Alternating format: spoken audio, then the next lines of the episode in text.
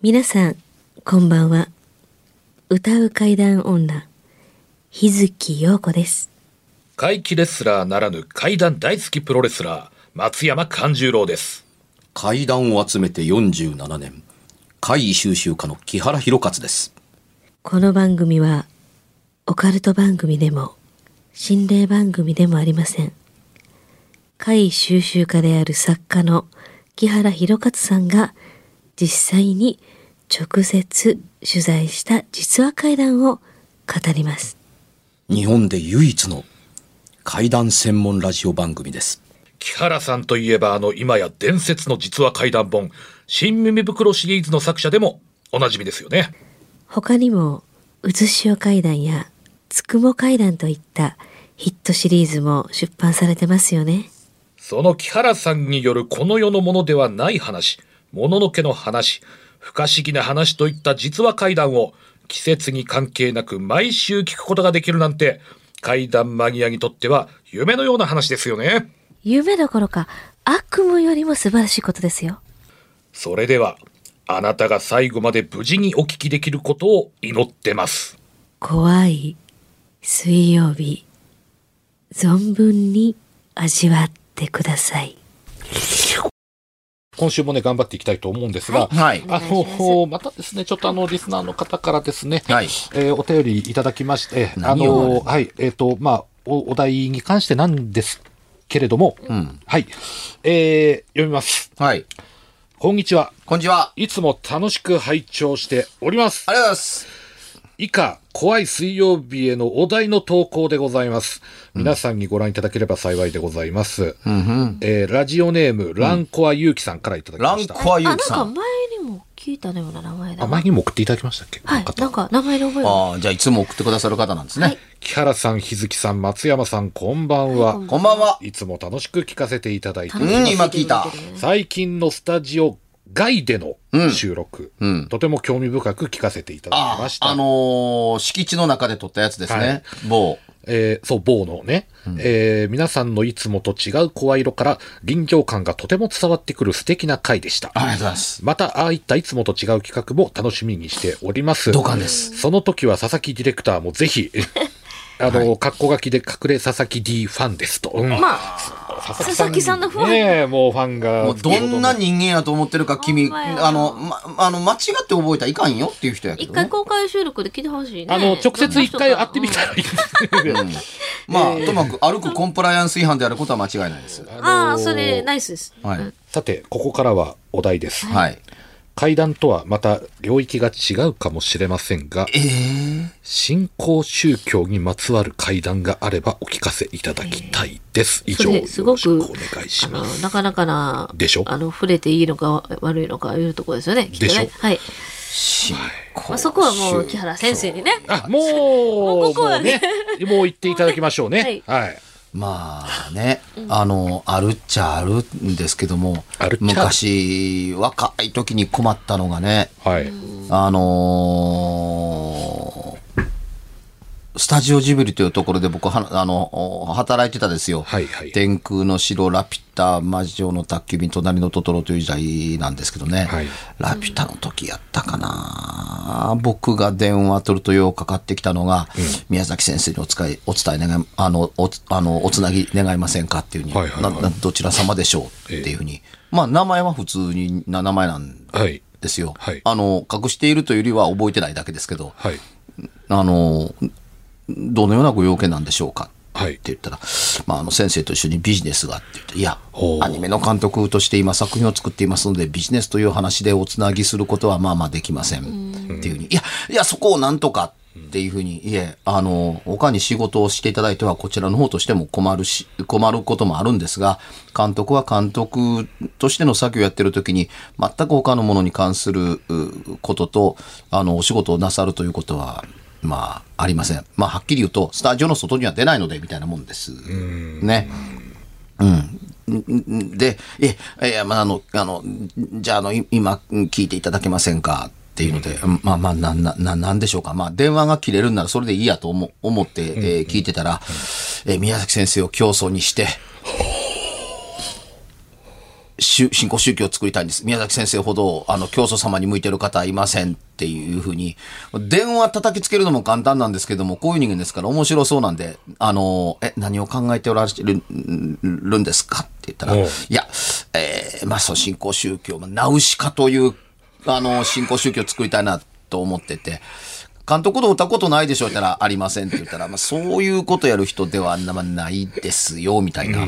しかし、あのナウシカを見ると、ナウシカの中に、あの、原作の中には、あの、し民族学的な観点から捉えた宗教が出てくるので、うん。で、まあ、それに感銘を受けて、この人なら教祖になるって、お前、人を担ぎ上げて自分で金儲けしようかと思ってんねやろうと思わんでもないですよ。当時の僕の頭でもそれぐらいのことはわかるっていうところですけれども、あの本を読むと、新興宗教にぴったりな人で、新興宗教をこれから起こすのには、あの、いい競技の本が手に入ったなと思ったんでしょうね。言うても漫画ですよ、ご承知の通り。はい。うん、でも、これは経典にするにはもってこいやなと思った人というのが、あの、いたんですね。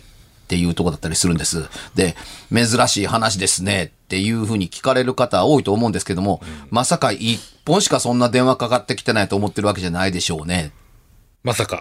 ということだったりするから、珍しい話でも何でもなかったりするんですよ。あらららら俺の電話の時ばっかこんなんかかってきやがんなと思わんでもないとこだったりするんですそうなんですけど。よう断りました。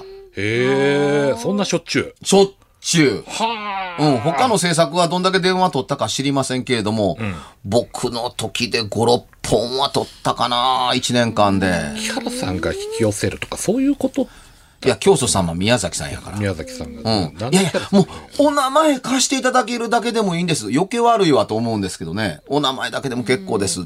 だから、その向こうで透けて見える考えが、いや、これ真面目に言ってるんですよ。その考えが怖かったっていうに。だから、あのー金のなる木に見えるとか、はいはいはいはい。うん。これで人心をたくさん、人の心をたくさん集めることができると思うという道具にしか見えないとか、うん。これさえやったら天下も取ったも同然みたいな、だとかっていういろんな思惑というのが、あの、電話の声の端々から聞こえてくる。これがまるでね、かかってくる人がかかってくる人がみんなみんなね、明るく元気な営業畑でございますみたいなのがかかってくるんですよ。はうん。あ。かけてくる人が。だから、うんあのー最初は取材の方かと思うわけです。はいはいはいはい。うん。そういう、そういう張りのある声だったりするので、はい。うん。でそうじゃなかったから、まあ、怖かったかな、みたいなような。まあ確かにうね。ん。さて、あのー僕が住ん、住んでるというか、僕の事務所の前の前の事務所はい。が、あのーちょうどね、土地から言うと三角形の形をしてたんですよ。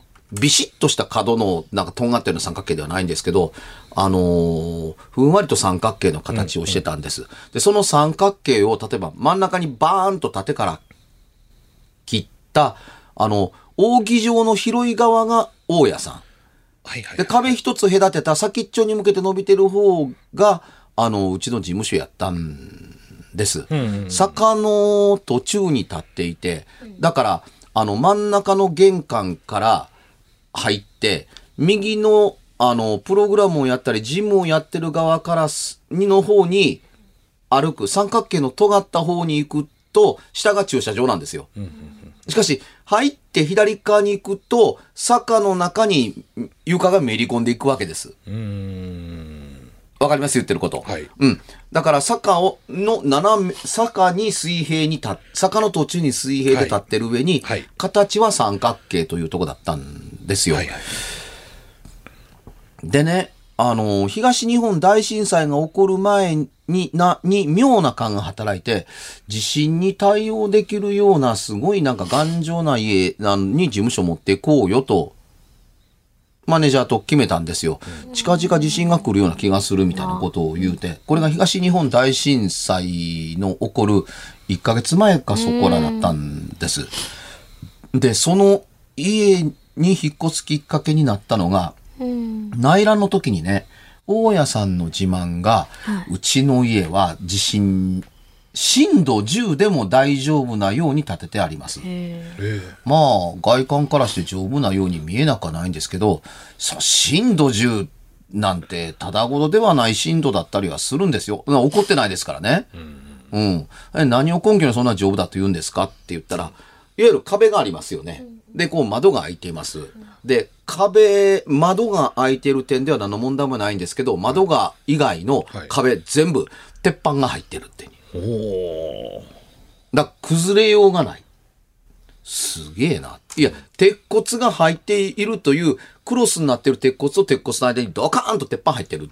はで、あの、壁が塗ってあって、まあまあ、け、あのー木枠があって、え化粧紙貼ってあるわけ、部屋紙が貼ってあるわけですよね。はあ、全部鉄板です。おかげで、あの、東日本大震災が、あのーあった時に、ー、はいあの、これではいかんとお悲しみになったのか、県民様の、あの、お札だけが落ちたのかな落ちないようになってるんですよ。でも他のものの棚のものは落ちなかったのに、県民様のものだけポーンと飛んでくるかのように落ちたのが印象的でした。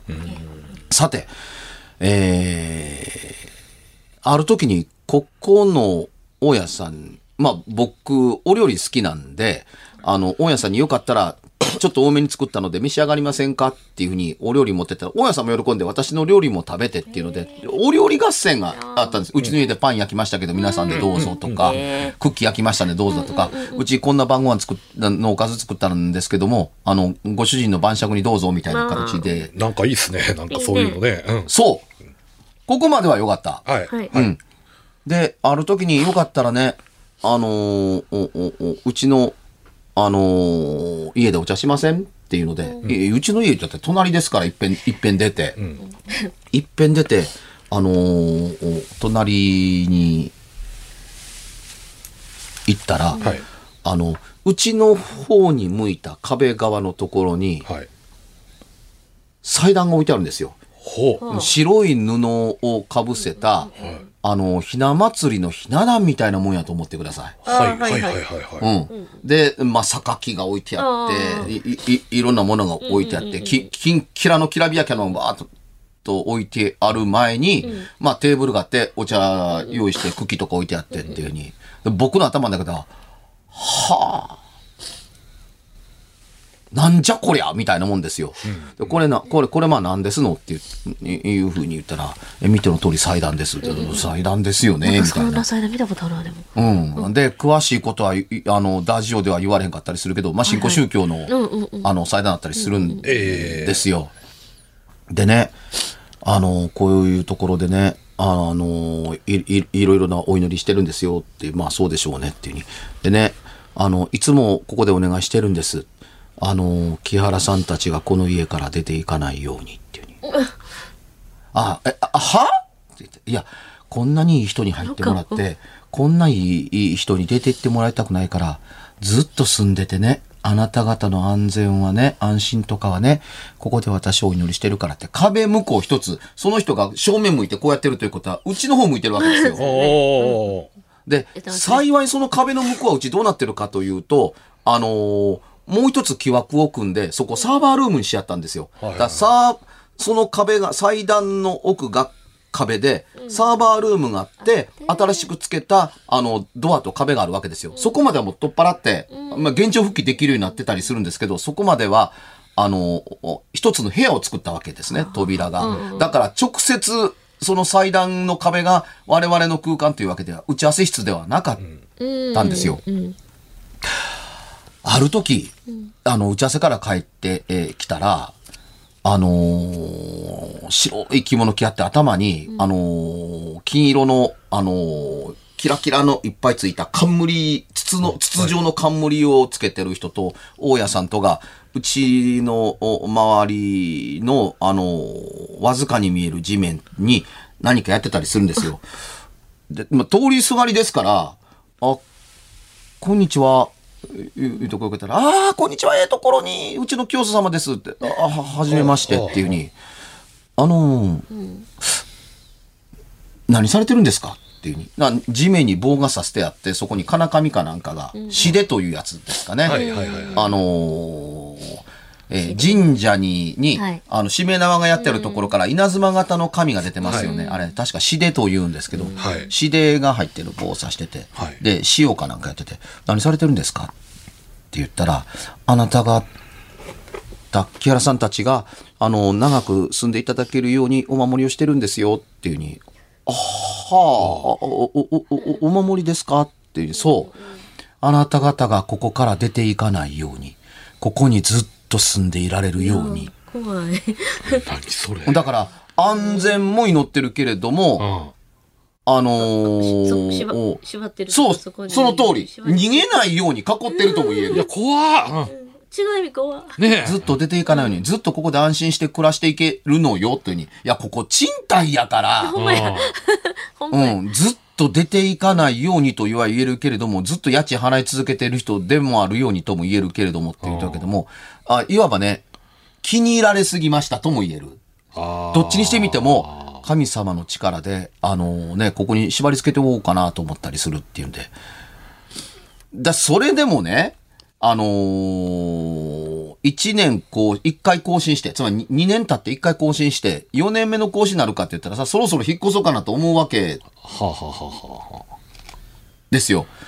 で、それが近づいてきたある日のこと、あのー僕夢で、い夢見昼寝したんですよ。はい朝までなんかやってて。はいで、あのー昼寝してたら、これがものすごいリアルな夢で、あの、部屋の中に子供たちが入ってくる。まあわーわーで、その部屋にはないんですけど、その部屋に押し入れがあって、はい。うん。その、あのー押し入れの中に、その子たちがわらわらと入っていくのかな？はい。で、最後にあの入ってった、あの、上の段に入ってった女の子が、その押し入れの入った中から、押し入れの蓋を、お押し入れを、障子を閉めずに、はい中から顔半分横にしながらこうやってみて、はい。み、みたいな。で、あのーでね、僕、中、布団の中で立ち上がったのかな？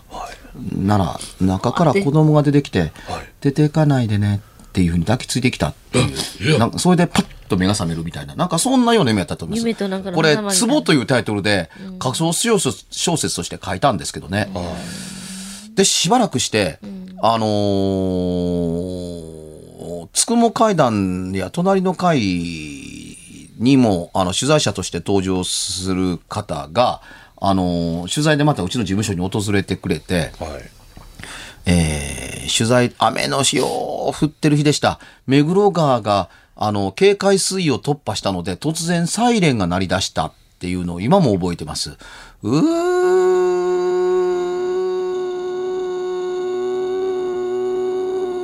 ーって長いサイレンが鳴ってるんで、どうします？もう帰られます？っていうように、あの、水があってに、あの、おお水位が増えてるみたいですから。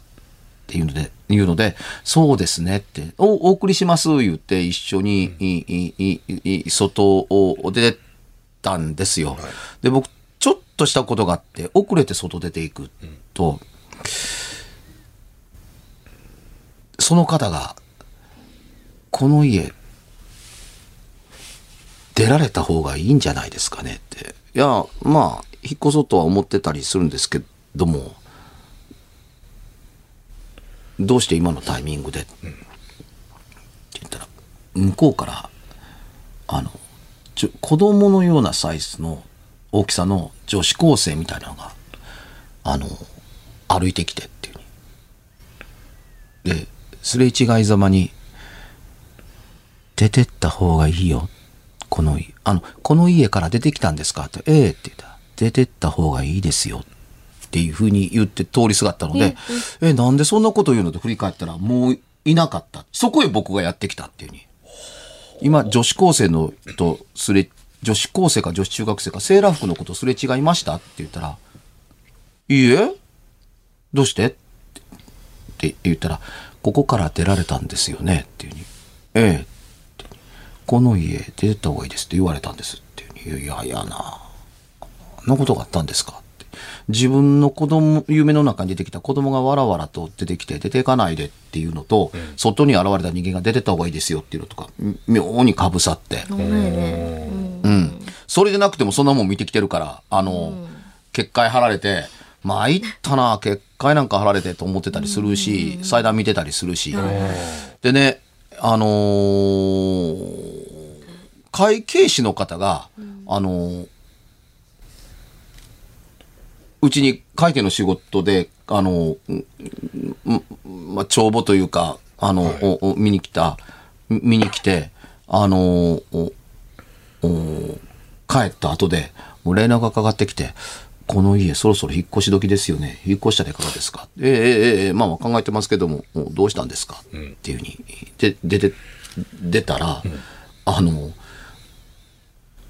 降りたところに電柱ありますよねって言ったら、あ、あの人が女子高生とすれ違ったとこやって、あの電柱の、あの影から、あの、セーラー服を着た女の子が、あの、をを見ていいて、何をしてるのかなと思いながら、そのずっと見てる、こっちを見てる、そう出てきた、はい。木原さんの事務所から出てきた私をずっと見ているという電池の系から見てる女の子を通り過ぎて、私しか出てきてへんし、一体何を見てるのかなと思って振り返ったら女子高生がいなかった。で、確かそんなような話してましたね。してました。してましたよ。で、君が悪いです。確かに。で、あの、引っ越しますって言ったら、引っ越さないで、引っ越し、いや、引っ越します。引っ越さないでっていう話に、あの、なりがちだったりするんですけどね。はいあのー引っ越すという話を打ち出しにくかったんですよ。こんだけで、ここんだけのことをされているので。で、こんだけのことをされてるから打ち出しにくいこの話どうしようかなと思っていたら、ある日突然、大家さんから、あのー引っ越さないでっていう話になってたはずなのに、すぐ出てってくれませんかっていう話になったの。え？申し訳ないけれども、引き止めててごめんね。出てってくれへんかっていうふうに。それもなるべく早くっていうふうに言われて、渡りに船やから、わかりました。じゃあ、引っ越しますっていう話になるんですよ。これ逃したらまずいやろっていう。だって引っ越さないでくれ、結界まで貼られてんのに、その人から言葉をもらった以上は、もうこの現地で引っ越せるっていうのでタイミ、ング的に。うん、うちのタイあのマネージャーと一緒に、引っ越しますあわかりました、ありがとうございますっていうふうに、ありがとう。そうやね。ありがとうございますよね。ううん、思ってたけど、引っ越しますっていうふうに、あの、喜んで返事したですよ。はい。それまで行かないで、出ないで、出ないで、出ないで、出ないでっていう話だったものが、引っ越してって、しかもなるべく早く出てって。んで、返事をしたその翌日に、ん。絶対に引ったやってきて、絶対に引っ越さないでってわざわざやってきて。え、昨日引っ越してくれ、出てってくれって言うてやないですかって。言うそうですよね。え、どういうことですかっていうふうに、全然口割らないので、何日かして、いや、うち出ていきます、出ていく、出て行ってください、出て行きますっていうのが成立したので、出て行きますよって言ったら、やっとゲロったのが、うん。あのーその家には娘さんがいるんですよ。親と仲が悪いのか、その家の上、2階あるんですけど、い家の中からも上がれるんですけど、外付けの階段があるんですつまり、2階にも玄関があるんですよ。中からも上がれるけれども子供たちは玄関を使わずにはい、上の自分たちの玄関から外出れるって。その娘が結婚するんです。よかったじゃないですか、うん。結婚するんだったらっていうので。うんで、結婚すると聞いた途端に、お母さんは、僕らを追い出して、娘夫婦を横に住ませようと思った。だから出てってくれ。っあなるほどね。て出てきたって言ってたんやろ？出てってっていう。そうれもなんかね。まあでまあまあまあまあ。うん、で、娘に、隣に出てもってもらってもらうから、んあの、よかったらね、あのー一緒に住めるよ、と、と、言うた途端に娘が、なんでお前なんかと一緒に住まなあかんねん。私は結婚という形でやっとこの家から出れるんやって。なんでこの家建てるときに、外付けの玄関をつけてくれって言うたと思ってんの？お兄ちゃんもそうやけれども、娘と息子の上、はいはい部屋が上にある。はいなんで外付けの玄関、わがまま言うてつけてもったと思ってんの？あんたらと川さんのために外に出れるためやっていうのと、帰ってきた時にあんたらと川さんのためにこうこうやってるんやっていうふうに。だから新教宗新興宗教やってる、あの、お母さんとは折り合いが悪かった。そういうことでしょうね。口を開けばそうやって言う言うんでしょうね。だからそういう宗教的に。そうやねで、親は自分がちゃんと面倒見てるから、隣がいなくなるんやったら、これで私が子供の面倒見てあげられるし、わ孫ができたら面倒見てあげられるし、もう私が守ってあげるし、私の隣に来るんやったら、あの、家賃をただただ言わへんかったってのはすごいんだけど、家賃も安してあげられるしって言ったら、ふざけんな、お前と一緒にすす あの住んでられるかみたいなような話になったから、だから何が何でも、よ予定が変わったから、何が何でも出ていかないでくれ。いいえ、出ていかへんようにするからねっていうふうになる。怖いめっちゃ怖い。あ、じゃあこの続きは来週に。めっちゃ楽しみですね。なんかすごい話やね。ね。もう。いや、とりあえず、じゃあ告知しとくわ。日付よくはつに点々でひらがなでお願いします。チェックしてください。えー、8月は、あの、大きなフェスが、えーありますので、その辺もホームページとか、SNS チェックよろしくです。松山勘十郎です。えー10月6日、新潟、えー11月10日、大阪、どちらもそれぞれチェックしといて、会いに来て。うん思い出したくもない話を思い出して喋ったおかげで全部ぶっ飛びました。木原博勝でツイッター検索してくれたらいますから、よかったらフォローしてそこで用事を見てください。ご苦労様です。これはなんで今言うたん？これは、あの、お題やからしょうがないから引き受けたけども、えらい話を始めたと思って後悔しています。南川ゆきさん、えらいことになってきましたね、これ。これどちらかというとね、はい別冊向きやねんけどな。ほんまや、ほんまやわ。うん。ということでまあでも、いいじゃないですか、たまにはね。ね。うん。別冊聞いてない人にも、ちょっと別冊興味持ってもらうためにも、そうやんね。こよかっの話したてまらね。すってことで、ちょっと木原さん、出しに使って次回もうちょっとね、当時の記録をね、もう一回見直します、これ。じゃあよかったら別冊おおねこんな話ですけど。はい。番組では1回216円でダウンロードできる別冊怪談ラジオを販売しております。ちょっと普通の地上波のラジオでは放送できない僕の体験を、あの、語っています。二度と本の形でまとめるつもりのない話が入っていますので、ぜひお聞きになってくださればと。どうやったら帰るの？詳しくは、ラジオ関西の怪談ラジオのホームページをご覧になって、ぜひともお買い求めいただければと思います。今夜はいかがでしたでしょうか？何もなければいいんですが。え？ちょっと、あなたの城、誰ですか？番組では、お便りや感想のほか、あなたが体験した怖い話や、あなたが聞いた身近な人の不思議な体験、また、怖い写真や、曰く因縁のあるものなどもお待ちしています。メールの宛先は、階段アットマーク jocr.jp k-a-i-d-a-n アットマーク jocr.jp ファックスは078-361-0005 078-361-0005おはがきは郵便番号650-8580ラジオ関西階段ラジオ怖い水曜日までぜひ、本物の怖い話を私に教えてください。お相手は、歌う階段女、日月陽子と、怪談大好きプロレスラー、松山勘十郎と、そして階段を集めて47年、木原博一でした。それではまた来週、お耳にかかりましょう。この一週間、あなたが無事でありますように。